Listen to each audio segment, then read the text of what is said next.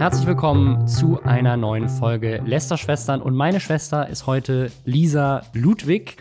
Man kennt sie vielleicht von den Rocket Beans, man kennt sie vielleicht als Autorin von diversen Weißartikeln, in denen sie schon vor Jahren sehr schön über Influencer gelästert hat. Und heute machst du auch noch ein neues Funkformat äh, bei Zeit. Represent heißt das, glaube ich, ne? Ist das richtig? Genau, hi. Ähm, Represent äh, hat findet auf YouTube statt, ist aber was komplett anderes als über YouTuber lästern tatsächlich. Äh, wir gucken uns so ein bisschen an, was im Bundestag diskutiert wird und äh, wollen unseren Zuschauerinnen und Zuschauern zeigen, warum das total relevant und wichtig ist. Also jetzt arbeite ich zum Beispiel aktuell an einem Beitrag über E-Sport, weil das im Koalitionsvertrag ja versprochen wurde, dass die Regierung das unterstützen möchte. Und jetzt sagt die Regierung, aber eigentlich haben sie da ja auch gar nichts mit zu tun und müssen das auch gar nicht entscheiden. Und das ist so ein richtiger Brainfuck, dieses komplette Thema. Und das will ich da mal so ein bisschen aufrollen. Das heißt, äh, auch wenn man sich nicht unbedingt für Politik interessiert, ähm, lohnt es sich da vielleicht mal reinzugucken. Ja, und du bist sehr deep drin in den ganzen Influencer-Themen. Der Grund, warum heute diese Kombination zustande gekommen ist, weil du auf Twitter äh, einfach nur darum gebeten hast, so du hättest gerne ein Format, in dem du gut lästern kannst. Und dann hat jemand den Podcast getaggt und haben gesagt, gut, das machen wir möglich. Und jetzt bist du heute hier und wir haben tatsächlich auch eine Menge, Menge Themen, über die wir lästern können. Es geht um jemanden, der richtig lost ist nämlich die Bundesregierung. Zumindest das Familienministerium. Es geht um Ehrenpflegers, eine ganz tolle neue Serie. Es geht um eine Influencerin, die sich eventuell strafbar macht mit ihrer Wahlwerbung für Biden. Es geht um den ersten heiligen Influencer. Es geht um Pokémon-Karten, die gerade richtig durch die Decke gehen. Und ich habe, also ich, ich war ganz knapp. Es war wirklich richtig knapp und wir hätten diese Woche keinen Montana der Woche gehabt. Und dann hast du mir heute Morgen um 7.50 Uhr eine Nachricht geschickt, so, hey, guck mal, das können wir doch einbauen. Hier ist Montana Black. Ähm, der hat natürlich auch diese Woche mal wieder was Spannendes getan. Bibi das, haben wir auch noch, oder? Bibi, stimmt, Bibi haben wir auch noch. Es ist einfach, äh, wir haben, wir haben die ganze Bandbreite der Influencer diese Woche da drin. Äh, bevor wir damit anfangen, einmal Hashtag Werbung. Der Sponsor der heutigen Folge ist mal wieder Readly. Und falls ihr das noch nicht mitbekommen habt, das ist die neue Art und Weise, Magazine und Zeitungen auf dem Smartphone, Tablet oder PC zu lesen. Man kriegt damit unbegrenzten Zugriff auf rund 5000 Magazine und das Ganze für nur monatlich 9,99 Euro. Ich sage das immer wieder, ich finde das unglaublich krass, weil teilweise gerade so Special Interest Magazine aus den USA oder aus England, wenn man die hier in Deutschland am Kiosk kauft, kosten die teilweise mehr ein einzelnes Magazin. Und hier kriegt man rund 5000 zu diesem Preis. Und man kriegt eben nicht nur die neueste Ausgabe, sondern man kriegt auch alte Ausgaben, die bei Readly erschienen sind, die man sich dann heute auch immer noch angucken kann. Man kann die außerdem runterladen. Es gibt einen Familienaccount, da sind fünf Profile inklusive. Man kann das jederzeit kündigen, wenn man möchte. Und man kriegt halt eben eine riesige Auswahl. Alles, was da so an Gaming, an Filmmagazinen dabei ist, so die ganzen Special Interest-Themen, je nachdem, was man für ein Hobby hat, gibt es da das Magazin dazu. Die ganzen Boulevard-Magazine, wirklich alles, was ich so lese. Also ich habe es äh, auch hier schon mal erwähnt, ich habe mir Photoshop komplett selber beigebracht mit so einem äh, Tutorial-Magazin. Die gibt es da auch. Hat mir in meiner YouTube-Karriere auf jeden Fall sehr viel geholfen am Anfang, diese Magazine. Also kann ich sehr empfehlen. Und das, was halt auch noch mal ganz wichtig ist, man macht so halt kein Altpapier, ne? indem man die Magazine nicht mehr kauft und dann vielleicht irgendwie wegschmeißt. Wenn man sie digital liest, schont man damit auch die Umwelt. Ist auch eine Sache, die vielleicht immer wichtiger wird. Und ja, wenn ihr Lust habt, das jetzt zu testen, ihr könnt es, wenn ihr Neukunden seid, zwei Monate lang für nur 1,99 Euro testen, indem ihr auf ready.com slash lästerschwestern mit Ä geht, also einfach Lästerschwestern, so wie man es schreibt. Und ja, dann viel Spaß beim Magazine lesen. Ich würde sagen, wir fangen einmal an mit Ehrenfliegers. Mein Name ist Boris. Ich bin 25 Jahre alt und ich gehe erste Klasse. Erste Klasse Pflegeschule. Pflegeschule nicht wie Förderschule, ich brauche nicht Hilfe beim Essen, sondern ich lerne, wie man hilft, dass andere essen und so. Ich chill da mit Alten und Kranken und so, denke ich mal. Ist mein erster Schultag erst und so. Ehrenpflegers. Du hast alle Folgen gesehen. Ich habe tatsächlich nur die erste Folge gesehen. Du bist mir, du bist mir voraus. Was ist Ehrenpflegers? Also äh, wir haben jetzt alle durch Corona gelernt, dass Pflegeberufe äh, schmerzlichst unterschätzt werden. Und, äh, wir haben doch alle geklatscht, das ist doch vorbei, das Thema, wir haben oder? geklatscht. ähm, es hätte eigentlich alles retten sollen, trotzdem hat sich das, welches Amt hat es gemacht? Bundesamt für äh, Familie, Gesundheit, Soziales Familie, und Kind, also das, das ja. Familienministerium ist das eigentlich. Äh, Familienministerium sich dazu berufen gefühlt, äh, da irgendwie nochmal zusätzlich darauf hinzuweisen. Und weil die jungen Menschen ja alle auf äh, YouTube sind und es lieben, wenn Wörter bescheuert abgekürzt werden oder pseudoslangmäßig ausgesprochen werden, wurde dann Ehrenpflegers gemacht. Das sind quasi fünf jeweils, ich glaube so fünf Minuten Folgen. Die sind auch alle gleichzeitig erschienen, meines Wissens nach, und äh, dreht sich um drei Menschen, die so eine Art kompakt Allgemeinausbildung in Pflegeberufen machen. Das ist auch neu, glaube ich, seit Anfang des Jahres, dass äh, man jetzt nicht mehr einzeln Altenpfleger macht oder ähm Genau, die lernen alles. Das wird, das wird sogar sehr präsent in der Sendung auch einmal kurz angesprochen am Ende so, wie kann das eigentlich sein, dass wir hier zu dritt in einem Klassenzimmer sitzen, wo ich doch was mit Alten machen will und du etwas mit behinderten Menschen und du etwas mit Kindern. ja. Genau, also man wird komplett abgeholt, es wird alles erklärt, das ist äh, wichtig in diesem Format. Und äh, das geht quasi um drei Leute, die sich von der Schule schon kennen. Und der Hauptprotagonist ist ein bisschen so ein Hänger, der eigentlich einen E-Zigarettenshop eröffnen möchte, was man sich halt so wünscht als junger Mensch. Und ähm, man kennt es. Der äh, ist ganz, ganz doll verliebt in die eine von früher aus der Schule und zufällig ist die im Rahmen dieser allgemeinen Ausbildung im selben Klassenzimmer wie er und die ähm, nerdige Bekannte, die auch früher bei denen mit in der Klasse war, ist auch mit dabei und dann. Und das Nerding an ihr ist, dass sie eine Brille trägt und Ja. deswegen wird sie von allen Harry Potter genannt. Also es ist bisher hört sich das für mich tatsächlich erstmal nur so an wie jede deutsche Serie oder jeder deutsche Film, den ich je gesehen habe, voll mit Klischees, ähm, äh, etwas mittelmäßig geschrieben. So so kenne ich deutsche Unterhaltung. Und es ist tatsächlich auch so zusammengestitcht aus allem, was Deutschland tatsächlich an so relativ guten Sachen eigentlich in den letzten Jahren zu bieten hat. Die Darsteller und Darstellerinnen sind nämlich alle aus entweder How to Sell Drugs Online oder Dark. Also die kommen quasi von den großen zwei deutschen Netflix-Erfolgen, die wir haben. Und das Team dahinter ist das Team von Fuck You Goethe. Ja, also es ist tatsächlich, ähm, im, im ersten Moment hört sich an wie, okay, ja gut, haben sie einfach mal eine kleine Miniserie gemacht. Nur sie ist halt dann doch, also abgesehen davon, dass sie Ehrenpflegers heißt, und ich weiß noch nicht, was das damit ist. Kai Pflaume ist ja mit, mit Ehrenpflaume. Also ist, wenn, wenn das Bundesfamilienministerium und Kai Pflaume anfangen, das Wort Ehre zu benutzen, dann ist es durch. Ich, ich glaube, das kann man jetzt nicht mehr als Jugendlicher nutzen. Das ist vorbei. Und insgesamt ist diese Serie aber halt einfach genau so cringe wie das. Also es, es wird so, es wirkt wirklich so, als hätte jemand, der irgendwie Mitte 50 ist, die, die Abstimmung zum Jugendwort des Jahres gelesen und dann versucht, wie kriegen wir die jetzt alle da rein? Ähm, was auch interessant ist, ist, dass es inhaltlich eigentlich fast gar nicht um Pflegeberufe geht. Also man kriegt eigentlich keinen Einblick darin, was da wirklich von einem gefordert wird. Und das sind ja sehr fordernde Berufe. Aber was ganz, ganz präsent da ist, ist, da kriegt man ja voll viel Geld. Und deswegen haben die dann auch, glaube ich, in der zweiten Folge direkt die Idee, hey, ich habe so eine krasse Vier-Zimmer-Wohnung gesehen, aber für mich allein, sagt Harry Potter, die ein Cabrio fährt, was sie sich von ihrem Pflegegehalt gekauft hat, natürlich auch, äh, sagt Okay. Harry Potter dann, warum ziehen wir da nicht zusammen? Und dann sieht man dieses, diese WG später auch, die halt aussieht wie jede sehr groß, große Altbauwohnung, die jemals in einem Til Schweiger-Film aufgetaucht ist. Mhm. Und ähm, darum geht's so ein bisschen. Und äh, dann gibt's ab und an noch süße alte Menschen, aber auch nur ganz kurz. Und das war's. Also, und, und dann hat man diese, da ist man dann nach 25 Minuten durch und denkt, ich verstehe nicht, worum es in diesem Beruf geht. Ich habe nur das Gefühl, ich kann hier sehr viel Geld verdienen und muss aber auch nicht so richtig arbeiten. Und ich weiß nicht, ob das junge Menschen ideal darauf vorbereitet, in die Pflege zu gehen.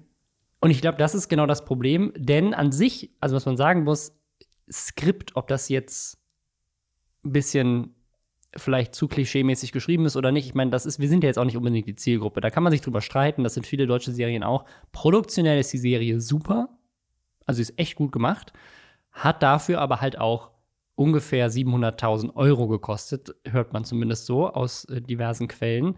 Und das ist, glaube ich, genau das, was jetzt gerade so das Thema ist, über das sich alle aufregen. Denn die ganzen Pfleger, und mir wurde das Thema tatsächlich auch zugeschickt von einer Hörerin, die selber Krankenschwester ist und die sich richtig drüber aufgeregt hat, weil hier werden 700.000 Euro ausgegeben für irgendeine Serie, das Bild verbreitet, dass man in der Pflege ja unglaublich viel Geld verdient und währenddessen haben manche, und sie meinte das, also die, die mir das zugeschickt hat, meinte, sie hat selber diesen Zuschlag, den man eigentlich bekommen sollte, ja wegen Corona auch noch gar nicht erhalten. Also hier wird, hier wird richtig viel Geld an so eine Werbeagentur ausgegeben, so ein, so ein geiles Imagevideo, filmmäßiges Ding für die Pflege zu drehen.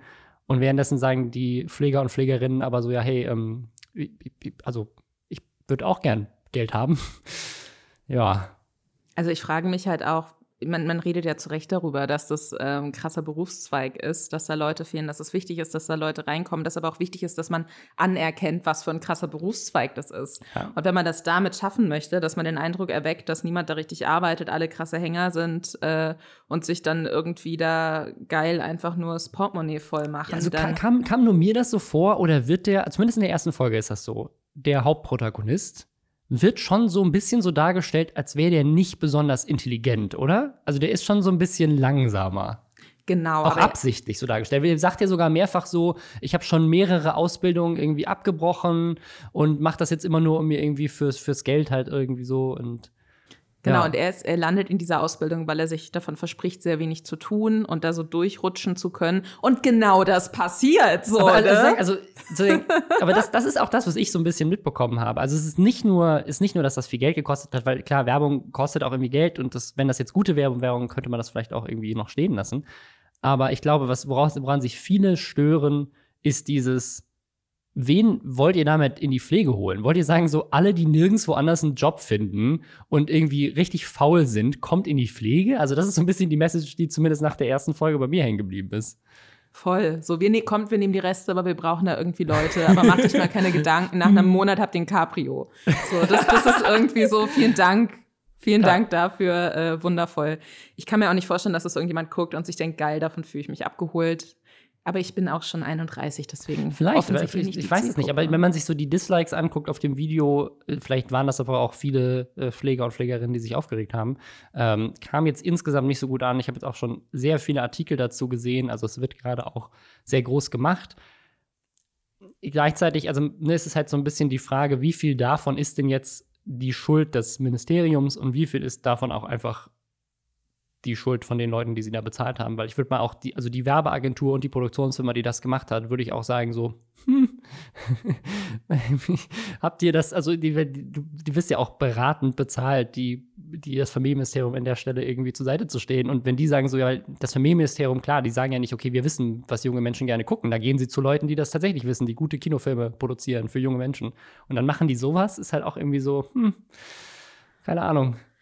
Ja, aber ich glaube, das ist doch immer das Problem auch bei so politisch losgetretenen Kampagnen, dass da dann halt alle 100 sind und sagen, hey, wir haben hier wirklich sehr, sehr viel Geld, weil wir einfach diesen feststehenden Topf haben und das müssen wir jetzt ausgeben und dann geben wir das jetzt irgendjemandem und dann sagen die, hey, aber wir haben ja Fuck You Goethe gemacht, auch wenn Bora Daktekin da nicht involviert war, der Regie und also das Buch auch für Fuck You Goethe geschrieben hat. Ähm, ja, also ich, ich finde, da muss es auch irgendeine Kontroll- Instanz geben, weil ich möchte jetzt nicht anfangen mit, das sind unsere Steuergelder und dann so eine Scheiße. Aber das, also ich, ich finde es schon sehr peinlich und ich äh, kann sehr mitfühlen mit allen Leuten, die in diesem Bereich arbeiten und sagen, wollt ihr uns eigentlich verarschen? Ja, ich auch. Ich, auch. Also ich, ich, ne, ähm, ich, ich kann verstehen, wo der Frust herkommt. Gleichzeitig muss man vielleicht aber auch noch mal dazu sagen, dass ich finde, dass 700.000 Euro sich so aus Kinofilmproduktion, Fernsehproduktion mäßig gar nicht mal so viel anhört, gerade wenn man überlegt, was für hochkarätige Schauspieler und Schauspielerinnen da mit dabei sind, die für einen Werbefilm natürlich wahrscheinlich auch noch mal ganz andere Budgets aufrufen, als sie das für eine Netflix-Serie machen. Also ich, tatsächlich hätte ich, wenn mir jetzt das jemand gezeigt hätte, hätte ich es wahrscheinlich ähm, im ersten Moment sogar noch höher kalkuliert. Und da ist ja dann wahrscheinlich noch eine Beratungsleistung dabei. Und ich weiß jetzt auch nicht, ob das die reinen Produktionskosten sind. Ich glaube, die machen sogar noch eine Werbekampagne auch dafür. Also Gleichzeitig ist es, es hört sich natürlich für, wie super viel Geld an, es ist auch super viel Geld, aber so in der Werbung so ein, so ein Werbespot von Mercedes, der kostet auch gerne mal zwei Millionen. So, ne? Und das ist dann ein Spot, der 30 Sekunden lang ist, wo man so ein Auto einfach durch die Wüste fernsieht. Das ist, das ist, das ist, das ist der ganze Spot, hat zwei Millionen gekostet. Ähm, ja, also deswegen, hm, keine Ahnung. Aber ja, das ist das, das zu dem Thema. Danke an die Krankenschwester, die uns das geschickt hat. Und äh, ja, ich hoffe, euch geht es allen gut, gerade jetzt auch mit dieser neuen Corona-Welle. Ähm, wir fühlen auf jeden Fall mit und äh, ja, wäre wär schön, wenn wir nicht nur einfach klatschen würden, sondern es auch auf, auf anderer Seite vielleicht ein bisschen mehr Support geben würde. Und ich glaube, das ist eher das, was gerade so ein bisschen aneckt. Naja. Ich würde sagen, wir gehen jetzt mal zu einem, zu Influencer-Thema weiter. Bitte. Und, und zwar. Dafür bin ich hier. Zwar haben wir. Wir können eigentlich aufhören jetzt. Wir können einfach, wir können eigentlich einpacken. Ähm, denn es gibt einen neuen Stern am Podcast-Himmel. Und zwar, das ist ja Klassen. Oder das ist ja Klassen. Wie heißt unser Podcast? Oh, das haben wir gar nicht gesagt. Das ist ja Klassen. Es ist sehr wichtig zu verstehen, dass es natürlich ein super smarter Wortwitz ist, der im Podcast, glaube ich, auch wenn ich mich richtig erinnere, direkt am Anfang erklärt wird. Denn äh, Bibi und, und äh, Julian, Bibis Beauty Palace und Julienko heißt der. Genau, ne? ja ewig nicht mehr auf dessen Kanal gewesen, zu Recht, ähm, haben, steigen jetzt ins Podcast-Game ein, wir haben ein sehr dramatisches YouTube-Video dazu gedreht. Ja, wir hören auf. Und da gehen natürlich erstmal alle Alarmglocken an, wie mit YouTube. Das kann sie doch nicht machen. Ähm, aber sie hören natürlich nicht mit YouTube auf. Sie machen einfach nur weniger YouTube-Videos, weil sie jetzt wöchentlich äh, einen Podcast auch machen. Und weil sie Klassen mit Nachnamen heißen, beide. Ähm, und weil anscheinend in deren Haushalt sehr oft der Satz fällt, das ist ja klasse. Ich habe noch nie einen Menschen unter 50 diesen Satz sagen hören, aber Bibi und Julian vielleicht, keine Ahnung, weiß ich nicht, ähm, haben sie jetzt diesen Podcast, das ist ja klasse, hm, in äh, Klammern und Ausrufezeichen. und sie äh, sprechen ah. über ihr Leben und die erste Folge heißt, glaube ich, 40 Meter Schrankwände oder so.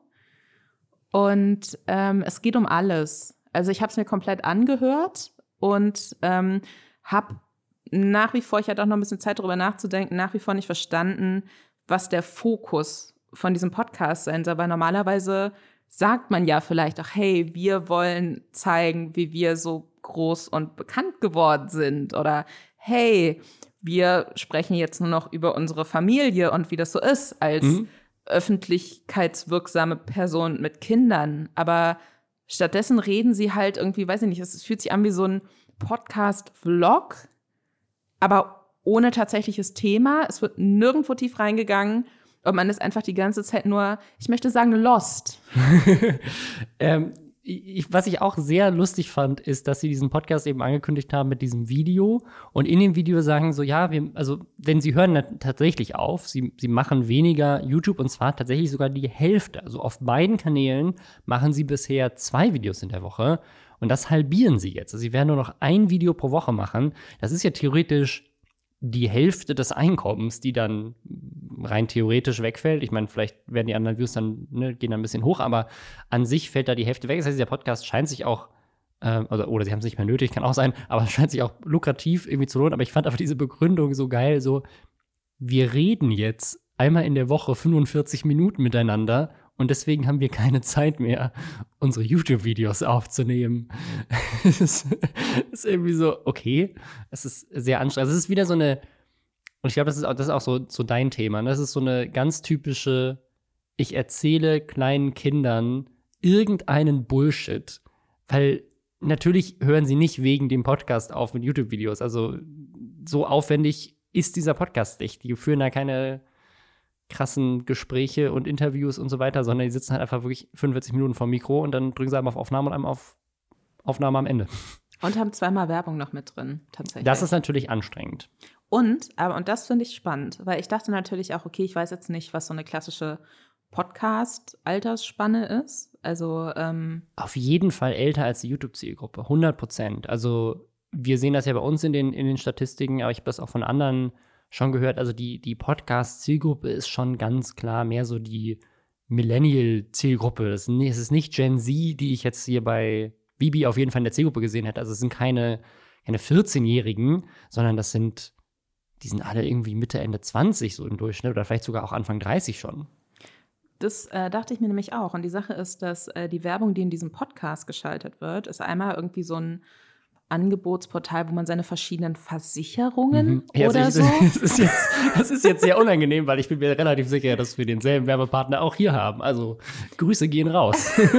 Nein, also das ist ja an sich jetzt nicht verwerflich, aber Nee. ich hätte jetzt so die Baby-Zielgruppe nicht so, als Leute, die sagen, oh ja Mensch, so hier, da will ich aber mal gucken, ob ich da die richtige Versicherung abgeschlossen habe oder so, ne? ja. Und ähm, der andere Werbepartner ist eine, eine Taxi-App, wo man quasi übers Telefon Mhm. sich dann ähm, abholen lassen kann.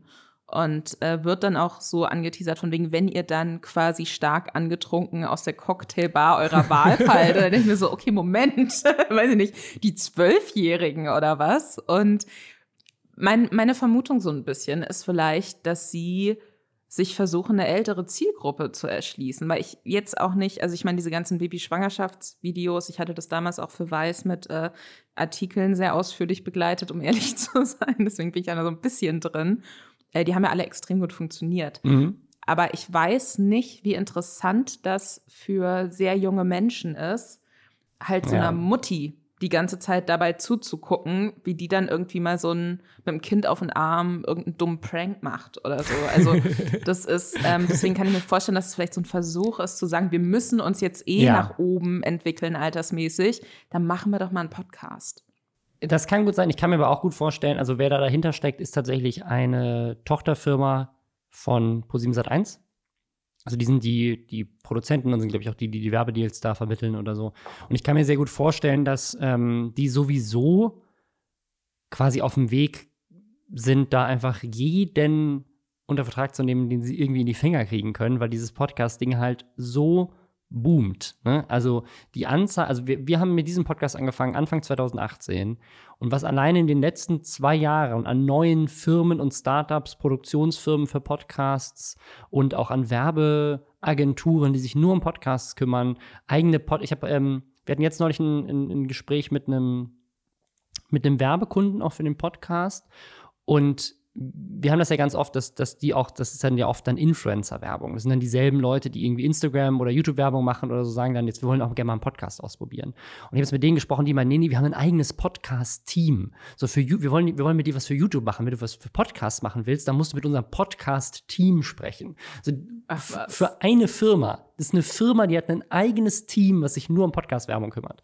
Ähm, also das ist, das ist inzwischen so ein riesen Thema und auch super lukrativ wahrscheinlich, gerade mit solchen Namen, ähm, dass, dass dann halt einfach wahrscheinlich ProSieben Sat1 da rangehen kann und sagen kann, so, hey, äh, das ist super teuer, weil exklusiv und das sind zwei der größten Stars, die man auf Social Media in Deutschland haben kann. Ich glaube, Bibi ist immer noch eine der meistgefolgten Instagrammerinnen überhaupt. Der YouTube-Kanal ist ja auch Platz 1 in Deutschland. Der ist der größte YouTube-Kanal in Deutschland, ist, glaube ich, immer, also deutschsprachiger YouTube-Kanal ist immer noch Babys Beauty Palace.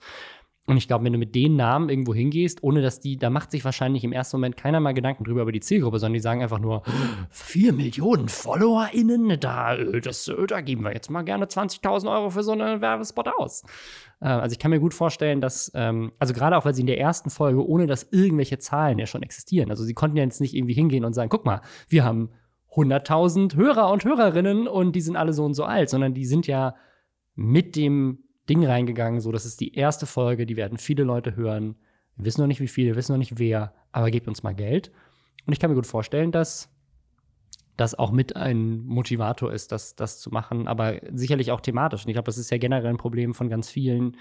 Ähm, wie wird man älter? Aber ich habe lustigerweise äh, mich sehr intensiv auseinandergesetzt mit der Gym-Studie 2019 und 2015 vor kurzem, weil wir für so ein Projekt, was wir machen, äh, so eine kleine Analyse über YouTube geschrieben haben. Und die, also die Gym-Studie ist also Jugend in Medien-Studie, ist so eine, eine der renommiertesten ähm, Jugendstudien jedes Jahr. Für 2020 gibt es die noch nicht, aber für 2019 halt.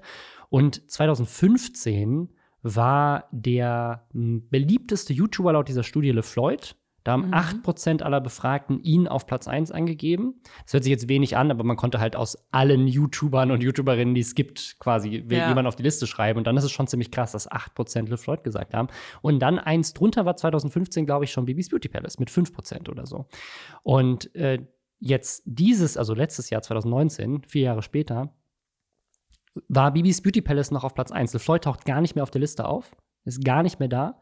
Ähm, aber Bibis Beauty Palace ist jetzt, glaube ich, mit 4 oder 5 Prozent immer noch auf Platz, also jetzt auf Platz 1 dann, mit derselben Prozentzahl. Also über, über, ich meine, das ist jetzt auch letztes Jahr, aber über diese Jahre scheint sie sich in, und die sind ja, die sind ja alle älter geworden. Also die haben, die haben sozusagen die Jugendlichen, die 2019 befragt wurden, waren 2015 noch zu, zu jung, um befragt zu werden. Die 2015 befragt wurden, waren 2019 wahrscheinlich schon zu alt, um befragt zu werden. Das ist eine ganz neue Generation eigentlich an Jugendlichen, die immer noch Bibis Beauty Palace als ihren Lieblingskanal angegeben haben. Das ist schon krass.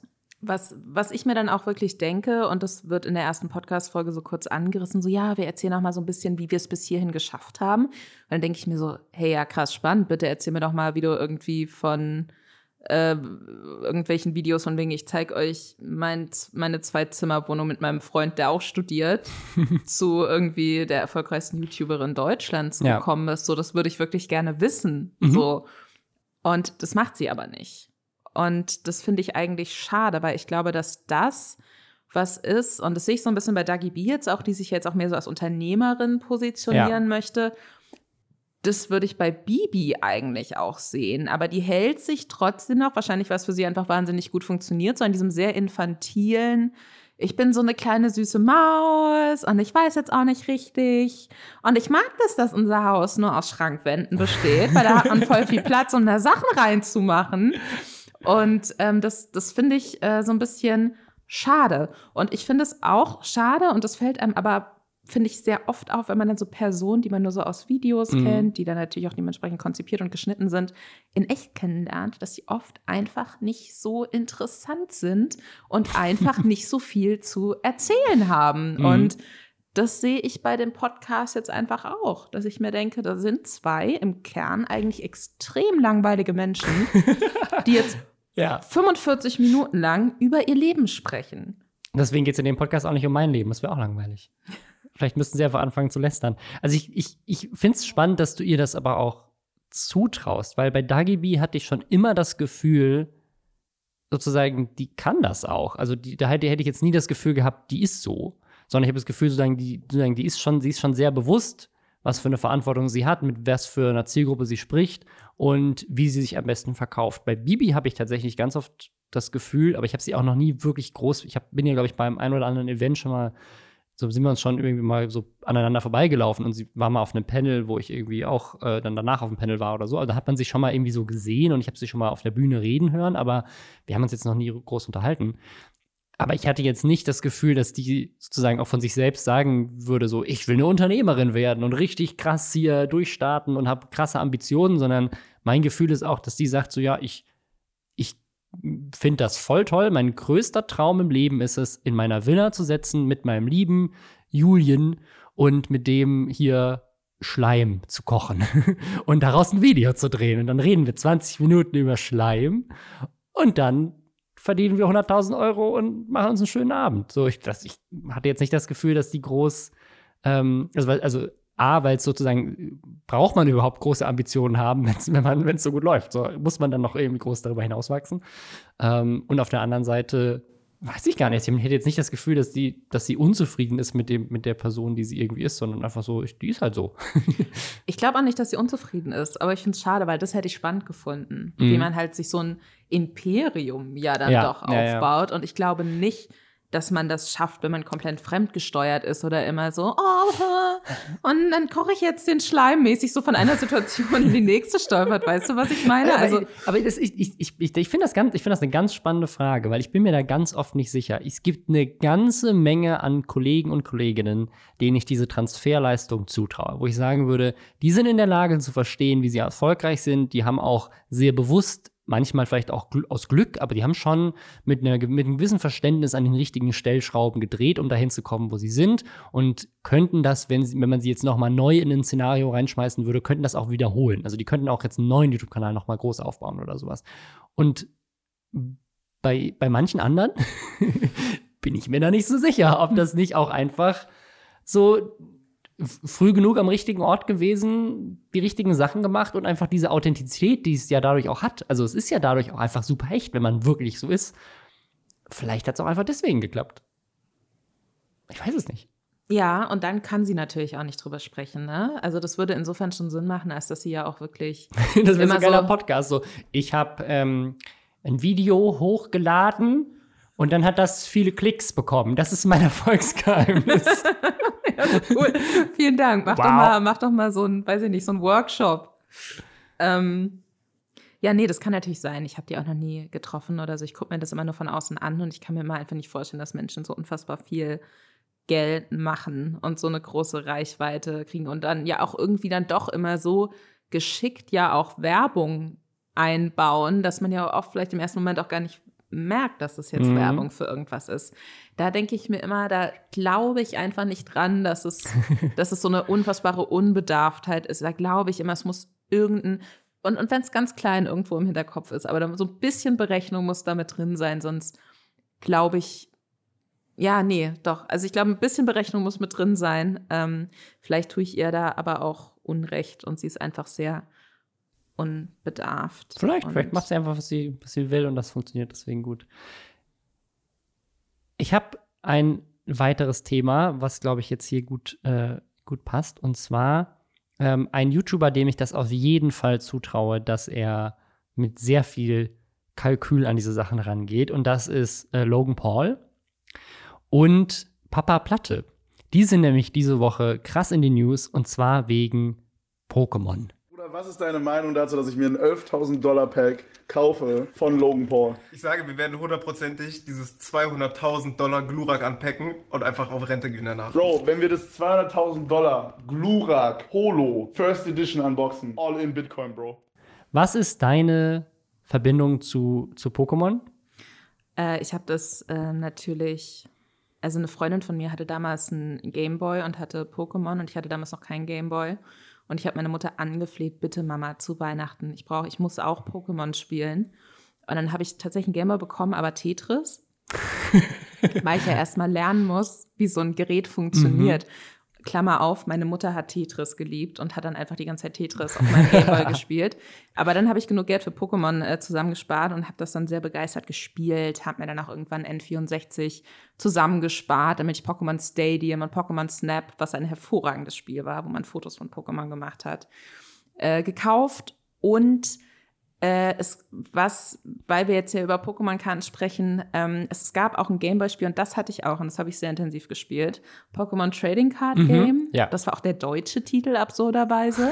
und ähm, da hat man quasi dann einfach keine echten Karten gehabt, sondern hat halt virtuell Ja. diese Karten gespielt. Ich kannte aber Leute, die hatten damals schon echte Pokémon-Karten, aber es war auch immer so ein bisschen, ich hatte das Gefühl, das hält sich nicht. Also ich hatte sowas wie so wie diese Diddle-Block-Blätter früher. Ich finde das wäre, ich habe ich hab angefangen, mein, meine, meine Sucht in meiner Kindheit, und das zieht sich bis heute durch, war auf jeden Fall sowas zu sammeln.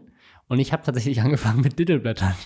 Ich habe in, der- ich hab in der Grundschule Diddleblätter gesammelt und ich hatte auch so einen Ordner, wo man die reinsortiert hat. Und dann kam das Thema Pokémon auf.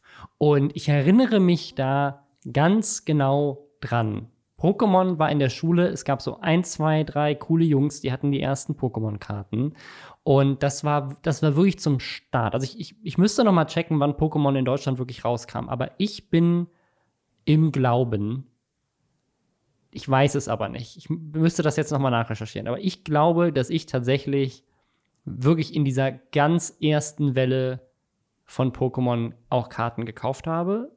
Ich weiß nicht, ob das dann First Edition Karten waren, wahrscheinlich nicht, weil ich auch nicht weiß, ob so eine, ob so eine First Edition in Deutschland äh, wirklich gab, aber es waren auf jeden Fall so mit die ersten Karten, die zumindest in Deutschland in dieser, in dieser, in diesem ersten Hype dann, dann rauskamen, weil ich nämlich ganz genau weiß, ich, das muss in der dritten Klasse gewesen sein. Da war ich sieben oder so. Also 1997, 98. Ich weiß nicht, du warst in der dritten Klasse sieben?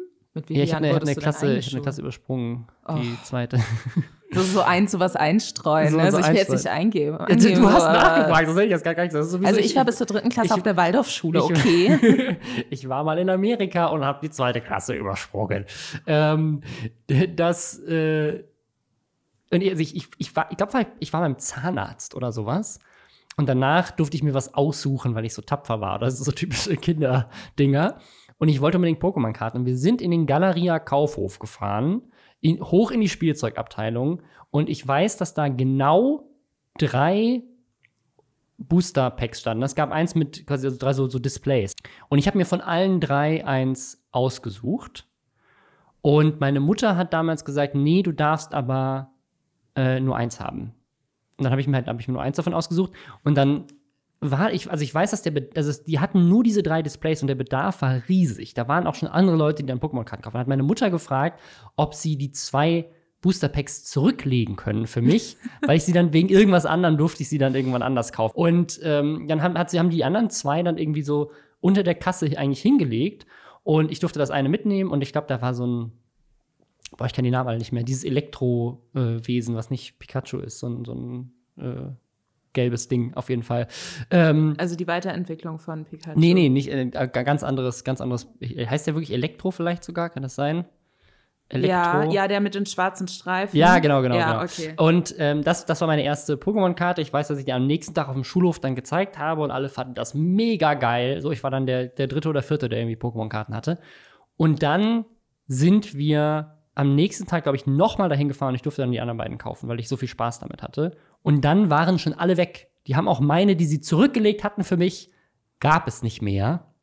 Und weil es, weil es sofort ausverkauft war. Also es war gerade ein riesiger Hype. Und ähm, dann sind wir aber, das war in Mannheim, ja, sind wir in, in so einen anderen Laden gegangen, der so ein, so ein richtiger Trading Card Laden gab. Es gab zwei in Mannheim äh, und da gab es dann noch Pokémon-Karten. Und ich habe quasi dann zwei weitere Booster und in dem einen war ein Holo Glurak drin. Ernsthaft? Die, das zweite Pokémon-Pack, was ich in meinem Leben je geöffnet hatte, hatte einen holographischen Glurak. Und nur um das jetzt zu überzuleiten zu der Story, wenn das tatsächlich, und ich weiß nicht, ob das First Edition war oder, oder zweite Edition oder sowas, aber diese Art von Glurak-Karte, wenn die wirklich so früh war, wie ich das in meiner Erinnerung habe, dass das so ganz am Anfang von diesem Hype war, ist heute 65.000 Euro wert oder sowas. Ähm, hast du die Sachen noch irgendwo bei Ja, deinen jetzt- Eltern im Keller? Ja, und jetzt kommt das Ding. Ich wollte dann alle 150 Pokémon-Karten sammeln. Ich wollte alle haben. Und ich hatte so einen Binder und ich habe dann auch sogar in dem Laden auch Pokémon gespielt. Man konnte dann auch so, gab es dann so diese ersten Turniere und so, Ach, wo man, geil. wo man so, dann hat man so einen Orden bekommen. Den Orden habe ich noch. Ich habe noch diesen, diesen ersten Orden, den man dann für den allerersten Orden, den es für kompetitives Pokémon-Spielen damals gab. Und ich war halt super jung und das war so ein, das war so ein Laden, wo sonst alle anderen haben Magic the Gathering und Dungeons and Dragons gespielt da und waren halt alle über 30 und ich war dann so mit sieben so einer der ersten Kinder, die auf diesen Pokémon-Hype aufgesprungen sind und habe dann da äh, habe dann da immer, immer Pokémon gespielt mit viel, viel älteren Leuten, die viel, viel mehr Geld hatten. Und ich weiß noch so, das erste Aber war es creepy? Gab's Es so, war- es war so ein komm mal bisschen- mit in den Van, weil ich habe Nee, hier noch die aber Pokémon-Karte. aber der Typ, der den Laden betrieben hat, war auch richtig weirder Typ. Und ich weiß noch, dass ich, ich wollte dann alle 150 Karten haben. Und meine Mutter ist dann irgendwann mit mir in meinen Laden gegangen, weil ich mir zu meinem Geburtstag dann irgendeine Karte gewünscht habe. Da haben wir quasi, ne, ich hatte dann zu dem Zeitpunkt, ich keine Ahnung, 140 oder sowas. Und mir fehlte genau noch eine besondere Karte, die ich dann haben wollte. Und dann haben wir die gekauft. Und ich glaube, diese Karte hat damals irgendwie 40 Mark gekostet oder sowas, weil das halt so eine, eine von den Rares war, die ich noch nicht hatte. Und alle in dem Laden haben das mitbekommen und haben, haben mich ausgelacht, weil ich halt so eine richtig schlechte Karte gekauft habe, wo der Verkäufer wahrscheinlich auch noch so extra so ein, so ein kleines Kind will die Karte haben. Das machen wir mal 40 Mark. wahrscheinlich hat die irgendwie drei Cent gekostet, wirklich, weil die keiner kompetitiv gespielt hat und das macht ja viel von dem Preis aus. Und ähm, aber ich wollte die unbedingt haben, damit ich alle 150 habe und ich habe die geliebt. Ich hatte am Ende alle 150 Karten inklusive ein, ein, einen Holo, Glurak. Und dann bin ich ans Gymnasium gekommen und da war Magic the Gathering in. Und dann habe ich diesen gesamten Binder für 50 Euro verkauft damals. oh, fuck. Das waren dann schon Euro-Zeiten. Und ich weiß nicht, ob sich, also das, ich sag, ich äh, mache jetzt an dieser Stelle einen Aufruf. Am, am Johann Sebastian Bach Gymnasium in Mannheim. Wenn irgendjemand weiß noch, wer das war, ich glaube, das war der Bruder von irgendeiner Freundin von meiner Schwester oder sowas. Ich hoffe, du hast die Karten noch. Das, Ja. hätte, das hätte jetzt deine Menschen mit äh, Wandschränken sein können, Wirklich. weißt du? Das war, ich habe jetzt, ich hab jetzt gerade richtig viel rumgenördet. Das ist wahrscheinlich super langweilig. Aber der Grund, warum ich diese Geschichte erzähle, ist, weil es, äh, weil Pokémon gerade wieder einen riesigen Hype hat. Und das wird unter anderem mitgetragen durch eine Menge Influencer, die jetzt auch äh, reiche Millennials sind, die die ähnlichen Geschichten haben wie ich, nämlich als in der Kindheit viel mit Pokémon zu tun gehabt. Und jetzt sind die alle, haben die alle viel Geld, so Leute wie Papa Platte oder Logan Paul, und können einfach gerne mal so 65.000 Euro für so einen Hologlurak ausgeben. Und das ist genau das, was jetzt gerade passiert. Und die Story, die jetzt in Deutschland in der letzten Woche riesig war, ist Papa Platte. Der ist, glaube ich, eigentlich mehr Streamer. Und der hat und das Video ist auch einfach super gemacht. Ist einfach ganz toll, finde ich. So einfach erzählerisch, weil Logan Paul, der unter anderem in diesem Podcast bekannt ist, weil er mal in Japan äh, eine Leiche äh, im Wald gefilmt hat und dafür einen riesigen Shitstorm geerntet hat und einfach generell jetzt nicht unbedingt ähm, durch große nette Aktionen aufgefallen ist. Der hat sich eine First Edition Booster Box gekauft, die, ich glaube, eine Viertelmillion oder sowas kostet war noch komplett original eingeschweißt. Und dann hat er die einzelnen Booster Packs da drin für 11.000 Dollar ver ver verkauft. Und hat dann live im Stream diese Packs geöffnet. Und die Karten, die da drin waren, kriegen halt die Leute, die quasi vorher für 11.000 Euro sich da eingekauft haben. Und der deutsche Streamer und YouTuber Papa Platte hat sich da halt eingekauft und hat das Ganze so in einem Vlog verfolgt. Und es ist einfach super lustig gemacht. Ich fand's, ich fand's super, super gut. Auch ich, ich, ich weiß auch nicht, wie das bei ihm funktioniert, aber er fragt in diesem Video seine Mutter, ob sie die 11.000 Euro für ihn überweisen kann. Also ich war mir da nicht so sicher, ob das irgendwie so ist vom, im Sinne von, meine Eltern sind reich, kauf mir mal ein Pokémon-Pack oder ob seine Mutter irgendwie auch seine Managerin ist und das für ihn verwaltet. Aber schon ein bisschen weird. Und einfach dramaturgisch. Dieses Video ist so, ist so richtig toll, weil sie die ganze Zeit davon sagen, so das Geilste wäre irgendwie diesen Hologlurak zu bekommen, weil das ist halt die wertvollste Karte, die du irgendwie ziehen kannst. Und er hat tatsächlich diese Karte bekommen. Die war in dem Pack drin und jetzt hat er quasi für seine 11.000 Euro, die er da, eigentlich ist es ja pures Glücksspiel gewesen, hat er jetzt 65.000 Euro quasi oder Dollar, glaube ich, rausbekommen. Ähm, ja. Aber ist dieses, es gab ja noch so ein Logan Paul-Video, wo der mit so einem Geldkoffer irgendwo. Das, ist, das kam dann danach. Ähm, 150.000 Genau. Euro, aber auch für so ein Hologlurak. Genau, also genau. da die Preise, das, die Preise, die, genau, die Preise variieren, sehr. weil das extrem davon abhängt, wie in was für einem Zustand die Karte ist. Also lustigerweise kann es sogar sein, und so war das zum Beispiel jetzt bei der Karte, die Papa Platte hier geöffnet hat, wenn so eine Karte frisch aus einem Booster Pack rauskommt und die hat noch nie ein Mensch angefasst, kann das sein, dass die schon leichte Gebrauchsspuren hat. Ne? Einfach weil die in dem Pack gegen eine andere Karte geratscht ist oder halt aus der Druckerei, aus der die kommt.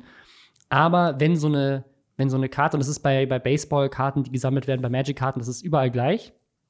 Wenn so eine Karte perfekt ist, also keine Kratzer hat, keine, keine irgendwelche ja, Einkerbungen an der Seite, keine Knicks und so weiter, dann wird die, ähm, es ist dann quasi 10, also der höchste Grad ist 10, ähm, eingestuft und das ist dann die, das, die, die wertvollste, weil die ist halt perfekt. Mhm. Und dann geht es weiter runter. Und ich glaube, die von Papa Platte war jetzt 9 und 9 ist halt weniger wert. Deswegen ist sie schon halb so viel wert. Ne? 65.000 Euro versus 150. Und jetzt gibt es noch ein zweites Video von Logan Paul, wo er tatsächlich zu jemandem gefahren ist. Auch eine super spannende Story. Der hat irgendwie an, ich glaube, das ist erst fünf Jahre her oder so. Vor fünf Jahren ist so ein Typ, der in Vegas Pokémon-Karten sammelt. Und der hat vor, ich glaube, oder vielleicht waren es auch, ne, das ist auf jeden Fall noch in diesem Jahrzehnt gewesen. War der bei so einer Fernsehsendung und hat seine Pokémon-Kartensammlung da irgendwie so ne, einmal so, so ein bisschen wie Bares Ferraris quasi einmal einstufen lassen und geguckt, ob sie gekauft wird. Und da, damals ähm, haben sie gesagt, 500.000 ist die wert. Er wollte 500.000 dafür, die haben ihm das nicht genau, gegeben. Genau, und sie, sie haben sie so? nicht gegeben, genau. Und dieselbe Sammlung jetzt, ich glaube, weniger als zehn Jahre später, ist jetzt 10 Millionen Dollar wert. So krass ist der Wert explodiert. Und Logan, Logan Paul hat jetzt gesagt, das ist die lustigste Aussage in diesem Video, ich habe keinen Bock mehr, mal Lamborghinis zu kaufen. Ich kaufe mir jetzt was, was, was, was einen echten Wert hat und was auch quasi noch mehr wert wird. Ich kaufe mir jetzt einen Hologlurak und fliege dann nach Las Vegas mit einem Koffer, in dem 150.000 Dollar in Cash sind und bietet diesem Typen, der dann auch so seine, das ist eine super, ist auch für Logan Paul. Ich habe das Video komplett geguckt und ich fand es sehr schön. Äh, wie er so ein bisschen auch diese persönliche Geschichte von diesem Typen damit reinbringt und diese Leidenschaft für dieses Sammeln und so und zahlt ihm einfach 150.000 Dollar Cash für einen 10-graded äh, Hologlurak. Ja. Und was ich daran besonders spannend fand, war, dass äh, dieser Mann diese Karte erst eigentlich gar nicht verkaufen nee. wollte. Was natürlich auch inszeniert gewesen sein kann, so ein bisschen, um da so die Spannung aufrecht zu erhalten. Vielleicht bin ich zu skeptisch bei YouTube-Videos, ich weiß ja. es nicht. Es scheint wieder so durch. Ähm, aber der hatte mehrere davon und bei manchen hat er ganz klar gesagt, er verkauft die nicht. Also ja. er hätte da auch schon irgendwie ja, Ja. halbe Mille oder so ein, krasse Angebote gekriegt, er verkauft die nicht. Und ähm, das fand ich wirklich, also ich verstehe total Sammelleidenschaft Mhm. und ich verstehe, dass es Dinge gibt oder so Werte, die man für sich selbst hat, die kann man nicht in Geld aufwiegen. Aber wenn ich mir vorstelle, ich wäre mit diesem Typ verheiratet, der da irgendwie auf mehreren Millionen Wert sitzt. Ja. Und das sind einfach irgendwelche schrammeligen Pokémon-Karten, Ja, die in Flammen aufgehen könnten, wenn irgendwie, keine Ahnung, die da so ein Gasleak haben oder was auch immer. Hoffentlich Und der versichert. sagt so, ach nee, sorry, also das will ich jetzt schon lieber behalten hier. Ich würde fucking ausrasten. Vor allem äh, in dem Video sieht man ja, wie deren Haus aussieht. Ja. Und es ist, also es sieht jetzt nicht so aus, als würden die in einer Luxusvilla wohnen. Und die Frau ist sichtlich bewegt, als sie diese Karte verkauft. Und sagt auch zu ihm irgendwie so, you're special. Also zu Logan Paul so, wow, du hast es geschafft, ihm eine Karte abzuluxen, wow. Äh, ja, also irgendwie, irgendwie sehr, sehr krass. Ich ähm, habe halt damals angefangen, Magic-Karten dann zu sammeln. Und äh, die habe ich halt heute noch. Und ich glaube, das, was ich an Magic-Karten heute habe, ist aber auch irgendwie so mehrere tausend Euro wert. Ähm, aber nicht mehrere Millionen leider. Würdest du die verkaufen, wenn äh, Julienko mit einem Geldkoffer vor deiner Tür steht? Wenn Julienko mit einem Geldkoffer mit 10.000 Euro vor der Tür steht, würde ich ihm wahrscheinlich meine Magic-Karten verkaufen, ja. ja. Weil ich spiele sowieso viel lieber Formate, wo man die eigentlich gar nicht für braucht. Das ist alles online heutzutage. Ja, also das, das ist einfach nur diese Story. Ich finde, das- was ich ganz spannend finde, ist, dass dieser, das ist so ein bisschen wie Bitcoin, habe ich gerade das Gefühl. Weil diese, also Pokémon ist, ist in sich selbst sehr faszinierend, dass es immer noch unglaublich relevant ist, in derselben Zielgruppe von damals. Also das ist ja jetzt schon 20 Jahre her oder 30. Eigentlich fast schon 30 Jahre her. Und mein Neffe, der ist fünf. Der liebt Pokémon. Der sammelt schon Pokémon-Karten. Der hat mit mir schon das äh, Pokémon Online Trading Card Game zusammengespielt und so weiter. War natürlich dann war natürlich mega geil, dass ich als äh, großer Onkel auch, dass die Regeln von dem Spiel kenne und weiß, was für Karten das sind und so. Ähm, weil, das, weil er sonst um sich herum niemanden Erwachsenes hat, der in irgendeiner Form damit was anfangen kann. Und das ist immer noch Hype in der Grundschule. Das ist immer noch mega geil. Und äh, ne, die, die ältere Generation hatte jetzt Geld, sich das irgendwie zu leisten und so. Und ich, ne, bei, bei Magic the Gathering ist es halt auch so, dass, dass viele der Karten natürlich, die, die besonders viel wert sind, sind auch Karten, die kompetitiv sehr viel genutzt werden. Mhm. Und deswegen sind sie halt dann teurer, weil es von den alten Karten weniger gibt. Und ich weiß aber nicht, ob das bei Pokémon auch so ist. Ich glaube, das ist halt tatsächlich mehr so ein Sammler-Hype, ähm, weil ich glaube, bei Pokémon wird auch gerne mal wieder was neu gedruckt. Ähm, und es, ich, also ich, keine Ahnung, wir, wir nörden hier sehr viel um, um Po- Pokémon rum, aber ich, ich musste Ja. einfach mal kurz. Ich habe auch noch einen Einwurf zum Thema nerdige Mhm. Kartenspiel-Anime-Sachen. Was ich auch sehr gern geguckt habe, war Yu-Gi-Oh! Ja. Ähm, da hatte ich irgendwie vor, weiß ich nicht, zwei oder drei Jahren auch noch mal so neuere Folgen gesehen, wo sie dann mittlerweile so Karten spielen auf, während sie auf so futuristischen Motorrädern sitzen und aber auch ein Motorradrennen gegeneinander fahren, aber währenddessen werden Karten gespielt, komplett absurd. Und was ich aber an Yu-Gi-Oh! immer total geil fand, und ich habe keine Ahnung, ob sich diese Magie, die ich so in der Serie für mich mitbekommen habe, auf tatsächliches reales äh, Yu-Gi-Oh!-Spielen äh, auch äh, sich da widerspiegelt, ist, dass man immer das Gefühl hatte in der Serie, die Leute denken sich währenddessen die Regeln einfach aus. Weil es bei jedem Kampf, dann kam immer dieser große Story-Twist, und es sind ja alles angeblich super erfahrene Kartenspieler, der große Story-Twist, Überraschung, was meine Karte hier noch kann. Und niemand hat jemals in Frage gestellt, ob das stimmt. Niemand hat jemals gesagt, also unsere Leben hängen jetzt hier davon ab, vielleicht denkt er sich das gerade aus, keine Ahnung. Aber es klang immer sehr ausgedacht und das habe ich geliebt.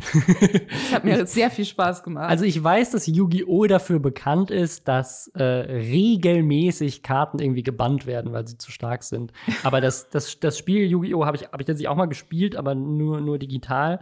Ähm, also wenn du diese, wenn du diese Liebe zum Spiel noch mal äh, entdecken, äh, zu der, zur Serie entdecken willst, dann empfehle ich dir die Videos von, von Hand of Blood, in denen er Yu-Gi-Oh! spielt. Die sind Ja. wirklich sehr, sehr schön gemacht.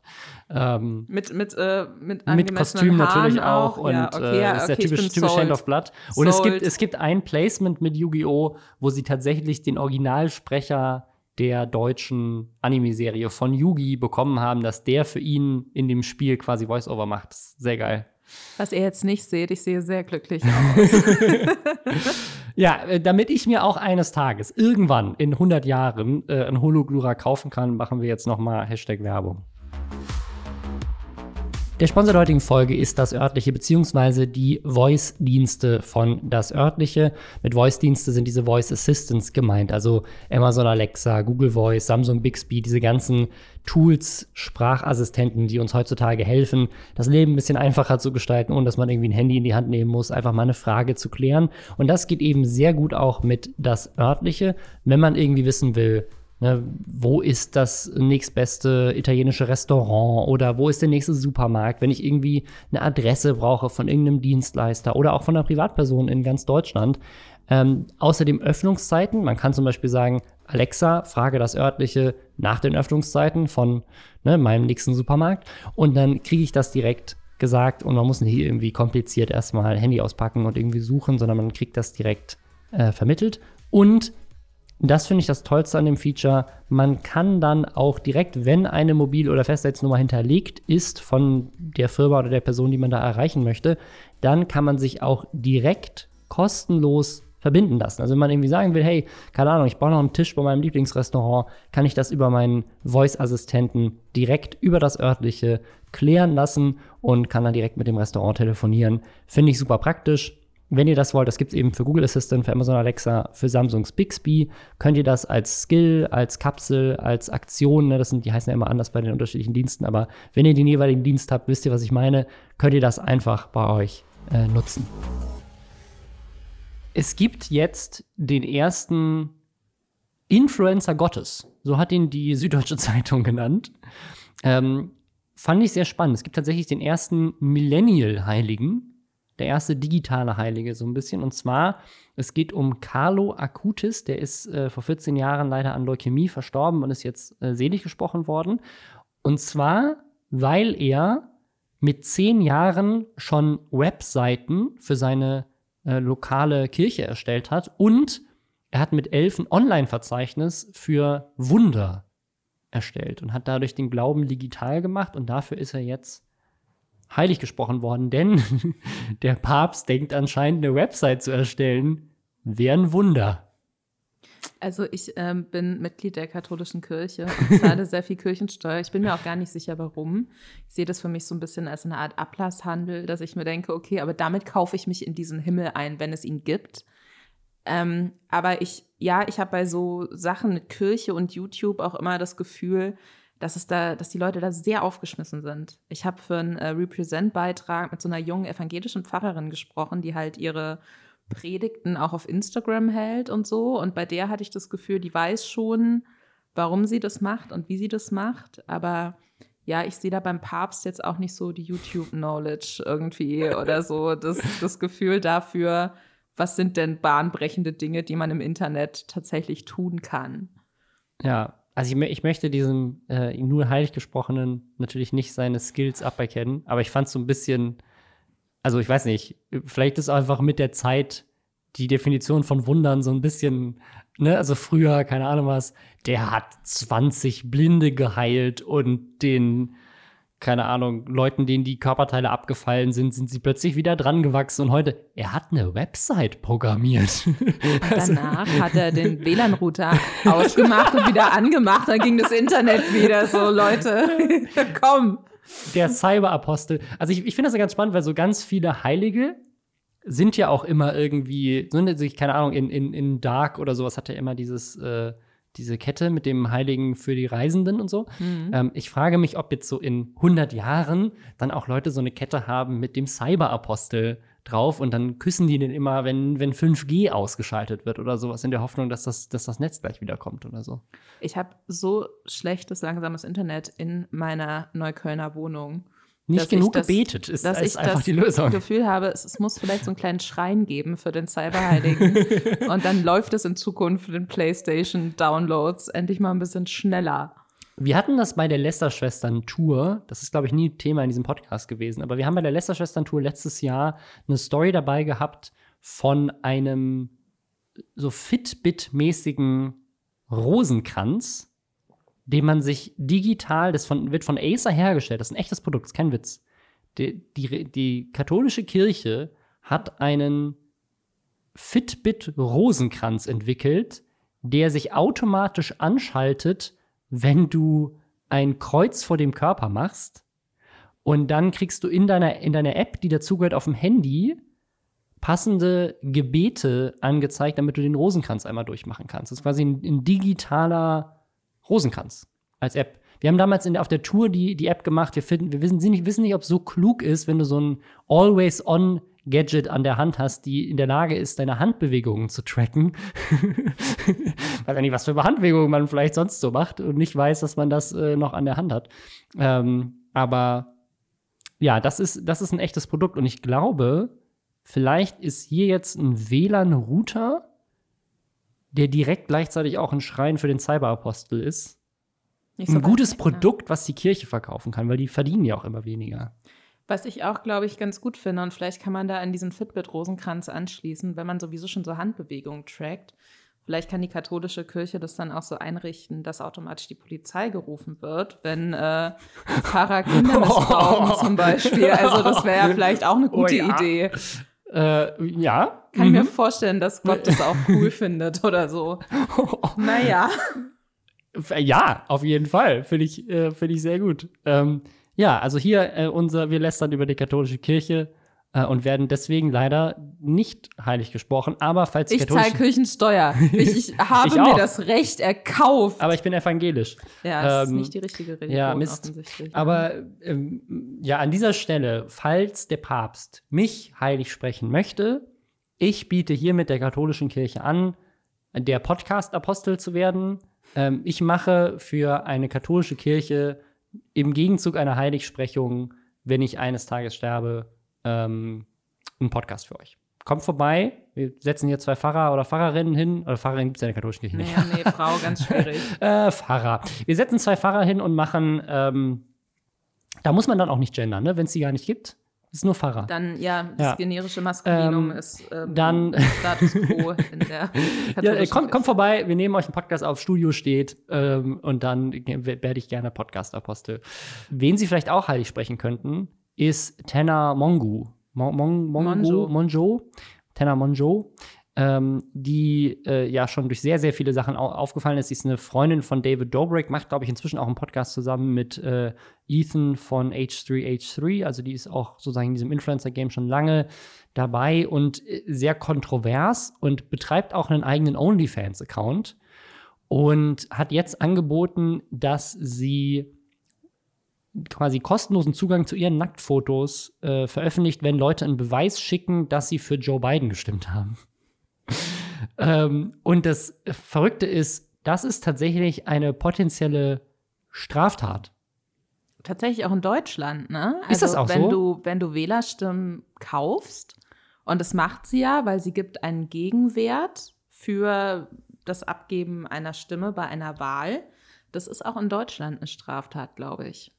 Jetzt, ich bin gerade völlig am Ende, weil du hast gerade meine kompletten Pläne für die Bundestagswahl nächstes Jahr ruiniert. Es tut mir leid, aber vielleicht kannst du die Nacktfotos anderweitig Da unterbringen. Ah, muss ich jetzt. Ich, äh, übrigens eine Sache, die mir jetzt, äh, es hat überhaupt nichts mit dem Thema zu tun, aber warum hat Katja Krasowitsch noch keinen OnlyFans-Account? Alle haben jetzt einen OnlyFans-Account, nur Katja Krasowitsch. Und das ist doch, das ist doch Nummer eins.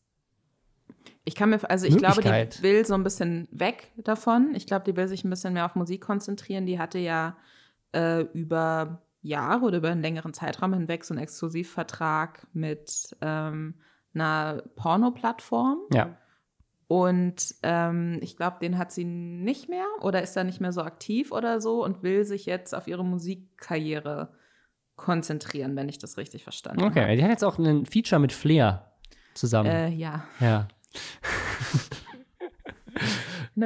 Ist noch nicht online. Ist noch nicht oder? online, ich glaube nicht, sonst, sonst könnten wir mal reinhören. Ah, Ja, also das, das zu dem, also das wusste ich nicht, aber man darf auch in Deutschland seine Nacktfotos nicht für Wahlstimmen verkaufen. Ähm, also nicht machen.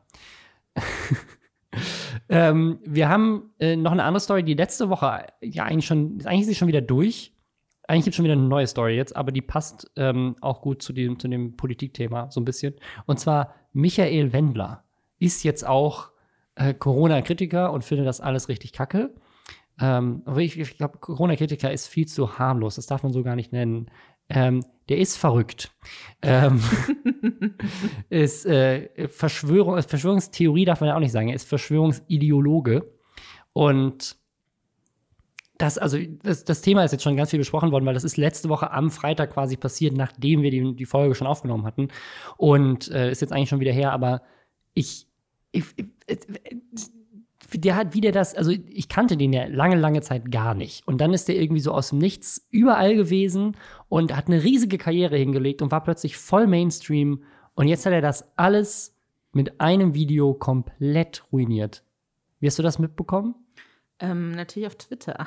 Ich habe das natürlich auf Twitter gesehen, denn ich verbringe mein halbes Leben auf Twitter und ähm, ja, also ich dachte mir dann auch, also im ersten Moment dachte ich noch, und ich glaube, viele andere Leute dachten das auch, dass es irgend so ein mega dummes, pseudo-satirisches Ding ist, zusammen mit Oliver Pocher oder so, weil der relativ schnell danach geschoben hatte, hey, die äh, Sendung, die ich mit meiner Frau mache, die haben ja so ein RTL-Format. Mhm, so eine Late-Night-mäßige ähm, Show, ja. Genau, die, die ziehen wir so ein bisschen vor und widmen uns diesem Wendler-Thema. Und dadurch, dass äh, Pocher und Wendler sowieso schon sehr viel zusammen gemacht mhm. hatten auch und sich da auch immer so fake gebieft haben, ähm, dachte ich mir eigentlich, okay, dieses Instagram-Video, wo der Wendler offensichtlich abgelesen hat, was seine Meinung ja. zu Corona und der Bundesregierung ist, dachte ich so, das ist so schlecht gespielt. So, ja. das kann doch jetzt nicht. Also glaube ich nicht. Vor allem, weil ich glaube, den Tag vorher oder am selben Tag der neue hochdotierte Kaufland-Werbespot. Ja, der war am, am, Tag vorher. Die haben so einen riesig produzierten, der ging auch sofort viral. Das hat richtig gut funktioniert.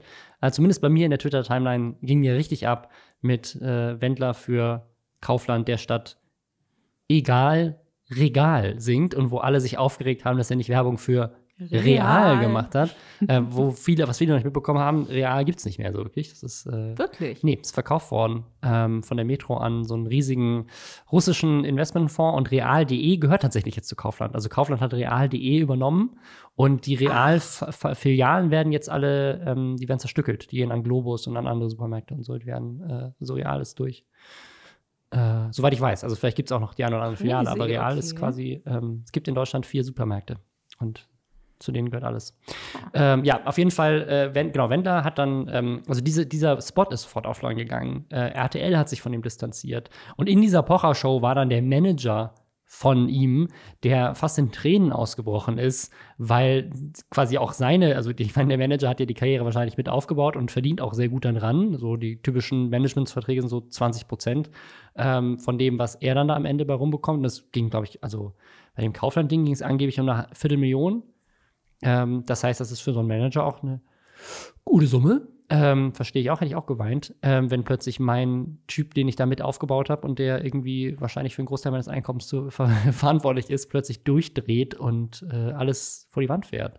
Da hängen ja auch noch viele andere Sachen mit dran. Also der Wendler war ja auch eigentlich in der DSDS-Jury ja. mit drin, wo er dann ausgetreten ist. Hätte er wahrscheinlich aber gar nicht machen müssen, weil die hätten ihn eh gekickt, gehe ich mal von aus äh, spätestens nach seiner Ansage da. Und ähm, was der Manager auch erzählt hatte bei Pocher war, dass so ein größeres Musikformat auch für RTL eigentlich schon vereinbart ah, war vom ja. Wendler und Laura und auch die Hochzeit. eine Million. Genau, die Hochzeit sollte von denen ja auch da irgendwie übertragen werden. Und der Wendler, und das wurde ja auch schon immer so ein bisschen berichtet, war ja irgendwie bankrott oder ja. hatte auf jeden Fall keine Kohle mehr. Und deswegen war es für den total wichtig, dass auch durch die Beziehung zu dieser deutlich jüngeren Laura Müller ähm, so viele neue Aufträge reingekommen sind. Ja. Die hat ja auch Werbung auf Instagram ohne Ende gemacht, in jeder Story drei neue Produkte irgendwie in die Kamera gehalten. Und die Sache ist natürlich, dass nach so einer Ankündigung die ganzen Werbekunden abspringen und RTL ja. auch sagt, okay, fickt euch, wir machen nichts mehr mit euch. Und ich verstehe nicht, also grundlegend verstehe ich nicht, wie man Corona-Leugner sein kann ja, und glaubt, ja. so meine Zukunft liegt auf Telegram. Aber äh, was ich doppelt nicht verstehe, ist, wie man dann auch noch der Meinung ist, wenn man sowieso finanziell irgendwie so ein bisschen unstet ist, wie man sich seine Karriere so ficken kann. Ich verstehe das nicht, wie man so dumm sein kann. Also, das ist, glaube ich, das, was mich auch am meisten fasziniert hat und weshalb ich auch lange Zeit am Anfang daran geglaubt habe, dass das sicherlich nur ein PR-Gag ist, aber dann dachte ich auch, das wäre einfach ein richtig dumm durchdachter PR-Gag, weil alle anderen Werbekunden und RTL würden sich wahrscheinlich trotzdem von ihm distanzieren, auch wenn sich am Ende rausstellt, das ist alles nur Quatsch, weil der hat für mich immer gewirkt wie ein Typ, der nichts anderes mehr will, außer reich und berühmt zu sein. So, dass, es, dass das so sein Ding ist. So, der möchte, der möchte irgendwie halt, so für ihn war alles Selbstdarstellung. So, da ging's, da ging's um, so werde ich, so werde ich irgendwie gesehen. Und das alles, was er sich ja dann auch mühsam erstmal aufgebaut hat über Jahre hinweg, irgendwie dahin zu kommen an diesem Punkt, quasi Peak-Erfolg von seiner Karriere, dann zu sagen, nö, das, das schmeiße ich jetzt alles hin. Also ich weiß nicht, ob er tatsächlich, weil angeblich haben ja, ich glaube, Attila Hildmann oder Xavier Nadu, einer von den beiden, haben, äh, glaube ich, lange mit ihm telefoniert am Tag vorher.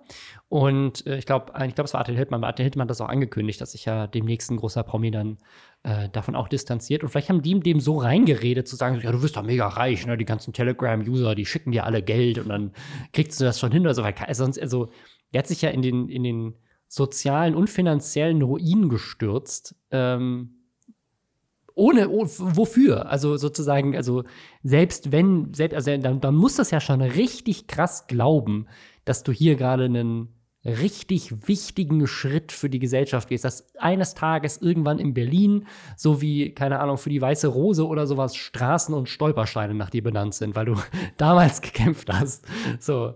Finde ich auch geil, dass er auch äh, glaubt, also, dass er nur in den USA sicher ist, weil die Menschen wie die Fliegen sterben weil es da, weil diese Jetzt Pandemie halt einfach Ja. echt ist. So, also ich, ich finde es komplett absurd, dann zu sagen, also ich komme nicht mehr nach Deutschland, weil hier sterben wir alle. Deutschland ist am Ende, aber so in USA ist geil. Da sterben zwar viel, viel mehr Menschen Ja. und da werden Leute auf der Straße niedergeschossen, wenn sie demonstrieren. Aber hey, hier fühle ich mich sicher. Also das ist wirklich, ich finde das ähm, grausig, faszinierend, aber es macht mich auch sehr müde und ich muss auch sagen, also Nena hatte ja jetzt auch irgendwie kürzlich noch mal sowas komisches, von wegen folgt mir alle ins Licht, keine Ahnung.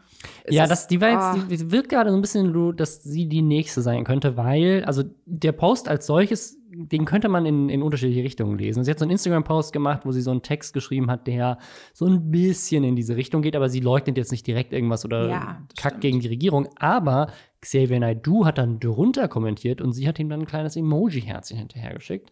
Da würde, äh, wenn das jetzt irgendwie um, um Beziehungen gehen würde oder sowas, hätte die Bild da schon eine Titelseite draus gemacht. So. Ähm, also das, das äh, spannend und meine Frage ist vor allem, was passiert in deutschen Castingshows? Weil die, die Leute, die bisher, äh, also von, von den vier Promis, die da bisher am meisten durchgedreht sind, kommen drei aus großen Musik-Castingshows, in denen sie teilweise auch zusammen auf so einem Podium saßen. Ich weiß nicht, vielleicht kriegen die alle irgendwas ins Wasser gekippt oder so. Oder Dieter Bohlen steckt hinter allem oder irgendwie sowas. Also es, es gab ja auch schon viele Witze darüber, mit wem man jetzt dann so Shows überhaupt noch besetzen Ja, kann und so. mehr. Ich glaube tatsächlich, dass die deutsche Fernsehbranche sich über Wasser halten kann, solange Barbara Schöneberger, ähm, äh, hier Äh, Haribo Gottschalk Ja, und, äh, ähm, Günther Jauch. Die und Günther alles. Jauch. Die, die, die können's, die, die, die Ja. powern durch. Und dann, Ruth, Ruth Moschner ist auch noch, das ist ja so die neue, die irgendwie auch nicht überall sehe. Irgendwie. ja, ja, stimmt. Hm, ja. Ich, ich und glaube, diverse Fernsehköche, die noch nicht durchgedreht sind. Man Ich, nicht ich glaube, da, da müssen wir uns ähm, keine Sorgen machen. Aber es wird schon- weiter schlechte Shows geben. Es ist schon spannend, weil man daran so ein bisschen merkt, so die, die meisten TV-Promis, die irgendwie so die meiste Präsenz im Fernsehen haben, sind entweder in Deutschland Musiker und Musikerinnen oder Köche. So Fernsehköche. Sind Mhm. auch ganz viel unterwegs, so in diesen ganzen Shows immer. Das Ja. stimmt. Also vielleicht, keine Ahnung, kann- kann- vielleicht springen sie dann auch wieder mehr auf die YouTuber äh, und YouTuberinnen auf und dann haben wir demnächst einfach nur noch Kochshows mit Sallys Welt und so und dann ist das Thema durch. Was, was ich mich vielleicht abschließend, ähm, was, was ich mich einfach wirklich, was ich nicht verstehe, ist, was die Leute sich davon versprechen. Also du hattest es eben schon angesprochen. Entweder es muss ja wirklich so ein Wahn sein, dass die wirklich, wirklich glauben, dass wir alle sterben, wenn sie diese vermeintliche, angebliche Wahrheit nicht verkünden. Und das kann ich mir aber nicht so richtig vorstellen. Oder die, die müssen auf irgendwas abziehen. Also es, es, es geht nicht in meinen Kopf rein, wie man so öffentlich, also wie man sein öffentliches Leben so beenden kann. Und Attila Hildmann tut immer so, ich bin hier der Staatsfeind Nummer eins und ich bin in allen Medien. Ja, aber du verdienst nichts damit, Ja. dass sich jeder über dich lustig macht oder dich so als Fascho. Ja, und da ist auch Äh, kein Zurückkommen mehr, glaube ich. Also, nee. beziehungsweise ich würde auch niemanden mehr ernst nehmen, der dann danach dem noch eine, eine Fernsehshow gibt oder sowas, wenn das Thema irgendwann mal durch sein sollte. Also, ja, ich habe ich hab auch richtig Angst, weil die kündigen ja die ganze Zeit schon an, dass es auch immer mehr Promis sind. Also, ich weiß auch nicht, was mit denen. Also, den Leuten, denen es in Deutschland augenscheinlich am besten geht und die von Corona sicherlich nicht so hart getroffen sind wie ganz, ganz viele andere Menschen, irgendwelche Multimillionäre, die in den harten Job haben, im Fernsehen zu sitzen den ganzen Tag über, auf irgendwelchen Castingshows, die regen sich am meisten über irgendwelche Maßnahmen auf. Ich glaube, Ja. deutsche Promis sind gar nicht so reich, wie man denkt. Ich habe Was, was, was, was, würdest du, was würdest du meinen? Was, was haben die so an, an Kohle? Mm, Weiß ich nicht, aber bei, bei Schauspielern denkt man ja immer, die sind alle mega rich.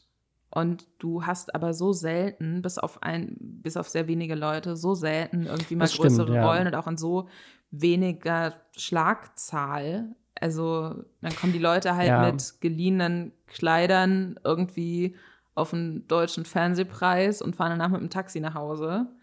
Und die Limo haben sie nur für die drei Meter vom roten Teppich. Also ich glaube echt, man, man stellt sich das immer krasser vor, dass die Leute da ganz krass viel Kohle haben. Ähm, Also ist macht- Unge, also- Unge der reichste Promi Deutschlands? ha. ist vielleicht, also er ist auf jeden Fall weit oben, wahrscheinlich. Bei dem könnte ich, also weiß ich nicht, so, vielleicht ist es auch so voll. Aber nach diesem Milchvideo dachte ich auch kurz, es könnte jetzt in eine komplett andere Richtung umschlagen. Da, da hat er sich aber auch richtig gut wieder rausgerettet, ne? Also, stimmt. Eigentlich schon. Der war ja auch, also, ne, der hat, hat halt bei diesem Chemtrails-Video das eigentlich gut äh, wieder aufgefangen dann. ja, ist auch gut. Wenn man mit dem Chemtrails-Video seine andere, das Video wieder Einfach so, hat. so so Nebelkerze oder so. Hier, hier drüben bin ich auch verrückt. Und, äh, Ach ja, der, der liebe Simon. Nein, kein Hate. Ähm, Junge, tu, was du möchtest. Ja, trink, äh, also ich, ich würde auch keine Milch trinken. Äh, ich trinke auch keine Milch. Ähm, aber nicht, weil sie Gift ist. Hm. Ja, ich habe noch so eine ganz mini, eine ganz mini äh, Sache. Das ist ein, ein ich, äh, mir fehlen irgendwie die Worte dafür, um es zu beschreiben, aber es ist von Karl S. Karl S. kennt man als äh, den Business-YouTuber inzwischen. Eigentlich ist der, kommt der mehr so aus dem Fitnessbereich. Aber Karl S. ist wirklich, glaube ich, so einfach. Der, der ist, der ist glaube ich, die menschgewordene WhatsApp-Gruppe. So, komm in die WhatsApp-Gruppe und wir machen dich reich. Das ist, das ist Karl S. heutzutage. Und der hat, äh, äh, ich weiß auch nicht, warum, warum ist das in Deutschland so? Warum haben wir in Amerika so coole Leute wie so ein Gary Vee oder sowas, der so, so richtig so Business, nur ein Casey Neistat, der das ja auch in Teilen so macht, so, so richtig krass, so, hey, ich bin so Entrepreneur und hier ist meine Firma und ich zeige euch 368 und so. Und in Deutschland haben wir Karl S. Und Karl S. macht stattdessen solche Videos, wo er seine Kollegen fragt, was sind deine drei Lieblings-CEOs? Und was würdest du lieber machen? Ein, äh, drei Tage im Jahr verbringen mit diesen drei Lieblings-CEOs oder Du darfst ein Jahr lang dir fünf von den allerheftigsten Bräuten, die du am besten findest, Topmodels, Victoria's Secret, alles aussuchen und die werden dein Sklave ein Jahr lang. Was würdest du nehmen? Option 1 oder Option 2? Ganz klar das Erste. Ganz klar das Erste. 100 Pro, weil dann hole ich mir das Wissen, das Netzwerk, die Kontakte, um Geld zu verdienen. Dann kann ich halt diese fünf Bräute halt, also es klingt hart, aber dann kann ich die halt kaufen. Also zum einen halte ich diese Antwort für gelogen. Nie im Leben. Wenn man sich ja ja diesen kleinen Businessboy da anguckt, so, dann würde der sich wahrscheinlich beide Beine abtrennen, um einmal im Raum zu sein mit äh, Frauen, die irgendetwas für ihn tun müssen. Ähm, ich ich finde es auch so ein bisschen, also was ich glaube ich sowieso immer komisch finde in dieser ganzen Business-Sache ist, dass so diese CEOs, die dann immer in den Himmel gehoben werden, sind auch immer Männer. Ja. So, und dann Frauen sind dann halt die Belohnung, die man bekommt, wenn man da so businessmäßig so richtig geil durchsteigt mit den C&A-Krawatten und was weiß ich. ähm, Punkt eins Und Punkt zwei finde ich aber auch seine Antworten, die er da hat, was seine Lieblings-CEOs ist, äh, finde ich komplett absurd, weil da ja Donald Trump dabei ist, wo ja wirklich, man, insbesondere glaube ich, wenn man sich mit Business beschäftigt, müsste man verstanden haben, dass das kein wirtschaftlich erfolgreicher Mensch ist, der jemals irgendetwas hochgezogen hat, was Ja. nachhaltig funktioniert hat. Ja. So. Und das checke ich nicht. Und das ist einfach wirklich, also das sind so Sachen und ich, und ich weiß, ich müsste mich irgendwie wahrscheinlich drüber aufregen und, und da anklagen und sagen, wie kann denn sowas passieren? Aber ich denke einfach nur so richtig dumme Boys. so. Ich, ich glaube, weil die, weil die überhaupt nicht verstehen, was ein Geschäftsführer eigentlich macht. Ja. Also ich glaube, in deren Vorstellungen sind das halt einfach nur so Leute, die den ganzen Tag nur Menschen rumkommandieren und alle machen, was die wollen und sind super Visionen reich. haben auch Vis- Genau, so das möchte ich und dann wird das plötzlich, also das, ähm, ja, also ist sowieso diese, das ist mehr so eine Power-Fantasie im Sinne von so, so möchte ich sein und weniger von ich habe Betriebswirtschaftslehre studiert und kann ökonomisch Entscheidungen treffen, die strategisch Sinn machen. Ähm, darum darum geht es dann nicht. Es geht darum, äh, reich zu sein, um viele tolle Autos zu fahren und Sklavinnen zu haben. Also es ist auch einfach, das so zu formulieren, ist einfach, ja. Ähm, ich ich habe hab noch ein Thema, und das passt auch hier sehr gut in das Sexismus-Thema mit rein. Und zwar, du hast das entdeckt, last minute, sonst hätten wir diese Woche keinen Montana der Woche gehabt, es wäre knapp gewesen. Aber er hat es tatsächlich geschafft, und zwar hat er sich mit Orgi 69 getroffen, den ich nicht kannte. Du weißt mehr über diesen Menschen. Das King Orgasmus One, Mann. Wer ist King Augustus One? Also man muss ja sagen, ich äh, komme ja so ein bisschen aus der äh, Rap-Szene auch, sage ich mal. Und ähm, Orgi ist halt so ein legendärer Vertreter des Berliner Porno-Rap. Der Was so ein Genre ist, was ich überhaupt nicht wusste, dass es existiert. Ähm, der ist auch, also mehrfach indiziert. Das habe ich dann rausgefunden. Also die meisten seiner Alben oder zumindest ein großer Teil davon sind in Deutschland jugendgefährdend. Ja, wobei man dazu sagen muss, dass es, also ich möchte das jetzt hier auch nicht, es klingt jetzt so, als würde ich das so runterreden, aber es, es gab ja auch mal so eine Phase, das war so Anfang der 2000er, wo einfach wahnsinnig viel indiziert wurde. Ja, naja. Ähm, und, und da fiel das natürlich mit rein. Also der hat, ähm, ist Mitbegründer unter anderem des Labels I Love Money Records, über das zum Beispiel Bushido auch zuerst mit veröffentlicht hat. Mhm. Ähm, der äh, macht Porno, Rap, ein bisschen so, weiß ich nicht, so Suffatzen, Humor, geile Maus, setz dich doch mal Mhm. auf meinen Schoß, so auf die Art, äh, war damit darin immer auch so ein bisschen witzig, natürlich auch äh, frauenfeindlich. Ähm, es gab da mal dieses, äh, dieses äh, YouTube-Video, wo jemand, also da saß Orgi mit Alice Schwarzer zusammen in einer Talkshow und sie hat so rezitiert aus Songs von ihm. Mhm. Und dann hat das jemand so zusammengeschnitten und hat so ein Beat drunter gelegt. Okay, es ist äh, auch, also ja, Und- auch irgendwie das, lustig. ähm, aber vor das- allem, was für eine geile, wer, wer hat denn diese Talkshow organisiert? Das ist auch richtig krass. Da, da ging es äh, damals auf jeden Fall um, um Frauenfeindlichkeit im Ja. Rap oder so. Und äh, da muss man auch sagen, dass da Orgi definitiv keine gute Figur gemacht hat. Ähm, ich würde den jetzt nicht für einen ausgesprochenen Frauenfeind halten, um ehrlich zu sein. Aber das ist halt so dieses kumpelige, wir Männer unter uns. Ähm, ich habe zum Beispiel mal Frauenarzt kennengelernt, anderer äh, sehr bekannter Vertreter der Berliner Porno-Rap-Szene, sage ich mal. Den kenne ich und die haben auch jetzt schon zusammen mal Sachen gemacht. So wie ich das Genau, gehört habe. und äh, Frauenarzt, einer der respektvollsten, nettesten Dudes, die ich jemals kennengelernt habe. Ach, krass. So, deswegen, das, das mal Kunst so. ist nicht immer dann auch die Person. Genau, also das ist dann natürlich auch irgendwie so eine künstliche Persona auch. Und was Orgi aber äh, schon gemacht hat, und es hat Kultstatus, sind seine Orgi-Pörnchen. Das heißt, es waren so Amateur-Porno-Produktionen, wo halt immer Leute aus seinem engeren Umfeld auch beteiligt waren vor der Kamera. Und dazu gab es dann immer einen Soundtrack. Und der hat sich sehr gut, also vergleichsweise gut verkauft für so Untergrundproduktion. Und es hat so einen Kultstatus irgendwie Mhm. in der Rap-Szene auf jeden Fall. Ähm, ich weiß nicht, ob das in der Erotikbranche ein Meilenstein war, wahrscheinlich nicht. Äh, und der steht auf jeden Fall neben Montana Black auf einem Bild, was Montana Black gepostet hat. Ähm, sie stehen vor einem Auto. Ich glaube, das ist das, der Lamborghini von Montana Black tatsächlich.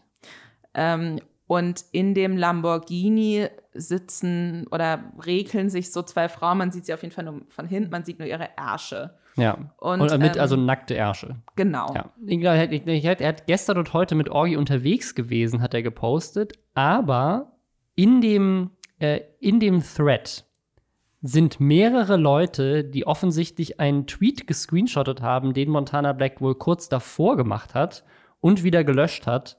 Und da sieht man angeblich, ich zeige dir das jetzt auch noch mal, das ist ein Tweet, äh, den er wohl davor gemacht hat.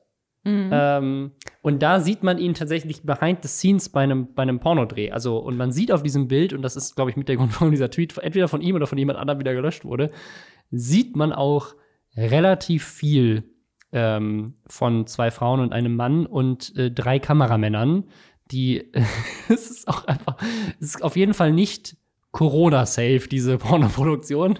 ähm, da- das ist das. Pornodarsteller werden alle regelmäßig getestet tatsächlich, weil du musst ja Fun Fact. Fun Äh, Fact. du, du, du musst ja, du musst dich da tatsächlich äh, testen lassen, weil du kommst ja, Ja. nicht ohne direkten Kontakt. Ja, aber ich meine, hier ist so ein Kameramann, der ist mit seiner Kamera schon sehr nah am Penis des Mannes und dadurch auch mit seinem Kopf sehr nah an dem Kopf von dem Mann und der, der trägt keine Maske, der Kameramann. das ist das Erste, was mir jetzt aufgefallen ist. Guter Ähm, ähm, ja, also anscheinend, anscheinend ist äh, Montana Black jetzt gerade in seiner, in seiner Bann-Stream-Pause ist er gerade ein bisschen äh, bei Pornodrehs dabei.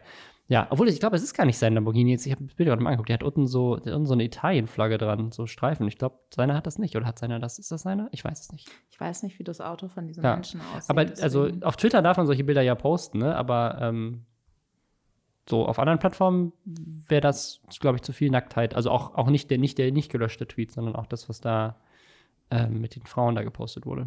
Also was ja sehr interessant daran ist, und das haben viele Leute auch kritisch angemerkt, ist, dass das ja auch als sehr sexistisch gesehen werden kann, dieses Bild.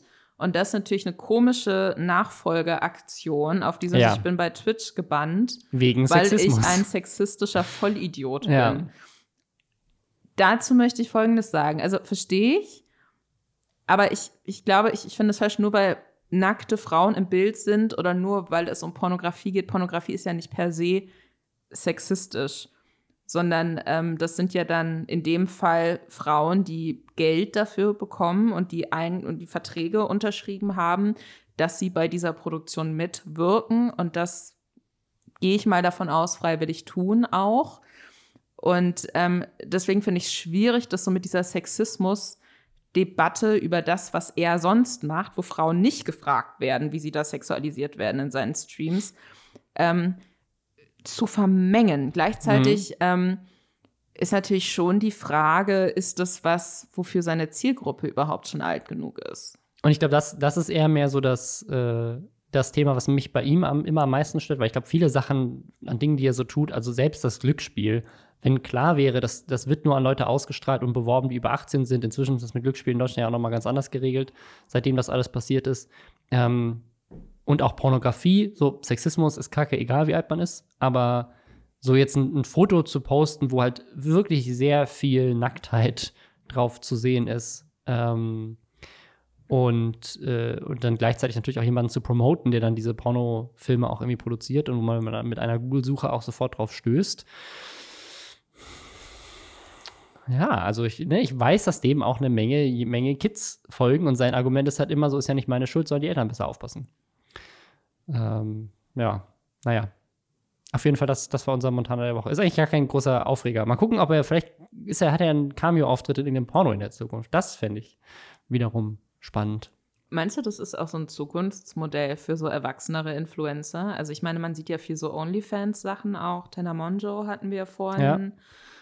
Ähm, dass das was ist, wo man so bewusster sich dann auch eine erwachsene Zielgruppe sucht. Also ich finde es super spannend mit OnlyFans, weil ich das Gefühl habe, dass OnlyFans zum ersten Mal so ein Stigma um solche Nacktfotos ähm, von, es sind ja ganz oft weibliche InfluencerInnen, ähm, so weggenommen hat. Also sozusagen, f- früher gab es, glaube ich, ganz oft so, wenn jetzt so eine Katja Krasowitz so mit, mit ihrer Pornoseite da Werbung gemacht hat und so, "Hö, ich sitze hier ähm, bei einem Pornodreh dabei, die hat ja auch nie wirklich ein Porno gedreht. Ich glaube, die, diese ganzen Videos, die sie auf dieser Pornoseite gemacht hat, war immer, sie ist bei einem Pornodreh und erzählt irgendeine Geschichte oder guckt dazu und währenddessen drehen irgendwelche andere Pornos. So, also mal. es gab, glaube ich, keine Penetration, aber man sieht schon sehr viel.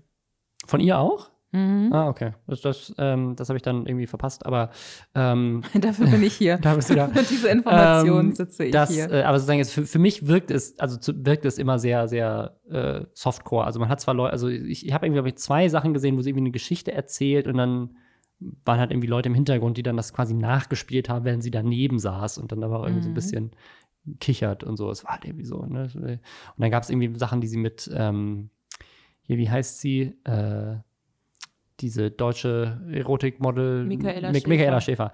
Genau, mit der hat sie auch so ein paar Sachen gemacht, wo ja auch einfach so, dann sind halt so, die küssen sich halt so. Da passiert halt irgendwie auch äh, jetzt nicht groß irgendwie Pornografie, sondern es ist wirklich ähm, noch sehr rela relativ jugendfrei gewesen. Ähm, aber mit Only, aber da haben sich schon Leute krass drüber aufgeregt, so dass das, dass das ja so, das ist ja sehr anstößig, sowas zu machen. Und jetzt gibt es aber hier so eine Jodie Calussi, die da auf OnlyFans ähm, ihre ganzen Fotos postet und so weiter. Und alle finden, das ist krasses Empowerment und finden super, man verdient mit OnlyFans ganz viel Geld und so. Und das gab es ja auch schon vorher, also dass irgendwelche Cosplayerinnen auf Patreon zum Beispiel ähm, auch irgendwie für 50 Euro im Monat hat irgendwelche äh, nackteren Fotos gepostet haben. Das ist ja schon seit langer, langer Zeit so. Aber irgendwie ist OnlyFans wird noch mal ganz anders wahrgenommen, habe ich so das Gefühl, und wird, ist auch viel akzeptierter. Ich habe neulich gesehen bei Achtung. Achtung ist so eine große Agentur in Deutschland. Ähm, die machen, glaube ich, sogar auch die, die, die Werbung oder zumindest das, die, die Public Relations für Google und so. Und also es ist, ein, ist eine große Agentur. Und da, die haben irgendwelche Sachen gepostet zu OnlyFans, so ob OnlyFans jetzt eine, eine spannende Social-Media-Plattform für die Zukunft ist. So, ne? da, bei denen geht es ja ganz viel so um große Werbekunden und so. Und dass sie sich dann aber auch so, über sowas wie OnlyFans Gedanken machen, weil sie denken so, ja, TikTok ist im Kommen, OnlyFans ist im Kommen, so vielleicht müssten wir nicht nur Werbung auf TikTok machen, sondern vielleicht macht Coca-Cola bald auch OnlyFans, wo Leute nackt mit der Cola-Dose rumsitzen. So. Ähm, das könnte passieren. Also irgendwie hatte ich so das Gefühl, dass, dass OnlyFans da gerade echt ähm, was auch ganz schön ist, weil natürlich irgendwie dann einfach mehr Leute entscheiden können. Ich möchte gerne äh, Fotos von mir äh, unterschiedlichen Nacktheitsgraden und Pornografiegraden auch irgendwie verbreiten und kann das darüber tun. So. Also ich glaube ja ganz kurz noch, dass das OnlyFans ja gar nicht unbedingt so als Porno-Plattform gestartet ist, sondern glaube ich eher so als so eine Möglichkeit für Influencer zu sagen, das sind Inhalte, die möchte ich hinter einer Bezahlschranke Genau, stellen. ähn- ähnlich, ähnlich wie Patreon eigentlich auch oder Genau. Steady in Deutschland und so. Und das ist aber dann sehr schnell irgendwie in dieses Erotik-Ding gewandert. Ich finde das auch total okay. Mich fuckt das immer richtig krass ab, wenn Leute anfangen mit so, nee, die ist kacke, weil hier geht es irgendwie um Sex oder die spricht über Masturbation oder die hat ihre Titten gezeigt. Und ich so, ja, ganz ehrlich, ihr macht beschissene Prank-Videos, wo ihr euren Eltern erzählt, dass ihr schwul seid und dann ist es so die große Horrorgeschichte oder was wollt ihr mich verarschen? So, Ja. warum seid ihr denn besser?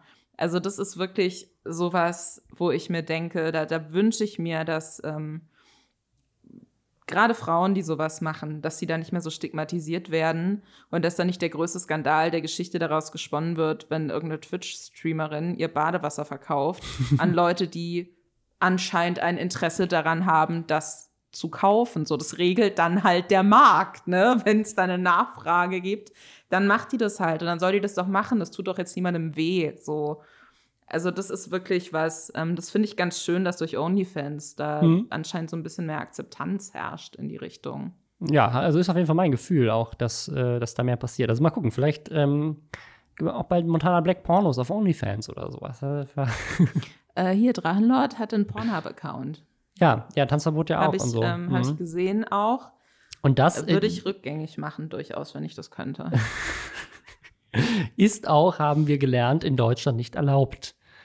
Äh, Pornhub ist in Deutschland auch indiziert und du darfst nicht für, für Pornhub werben. Aber OnlyFans, meiner Meinung nach, geht klar, weil du dich ja anmelden musst mit der Kreditkarte. Und bei Pornhub musst du dich nicht anmelden. Du kannst Mhm. einfach direkt was gucken und deswegen ist es eigentlich in Deutschland nicht erlaubt. Aber OnlyFans macht es halt auch rechtssicher für die Leute, Ja. die es machen wollen. Ähm, ja, also soweit ich weiß, ich bin kein Anwalt. Das ist so. nicht jetzt auf OnlyFans gehen und sagen, Robin hat gesagt, ich darf das. ähm, ja. Gut, das, das, das waren unsere Themen. Oder hast du noch was, über das du lästern warst? Wir sind schon äh, lange dabei. Es ist eine lange Folge heute. Gab es auch Ja, echt ist viel. Ähm, nee, ich Ja. glaube nicht. Ich habe mich auf jeden Fall sehr, sehr, sehr gefreut, dass ich hier sein durfte. Danke, danke, dass du da warst. Mich auch sehr gefreut. Ich finde, wir haben, wir haben äh, schön gelästert und äh, bis zum nächsten Mal.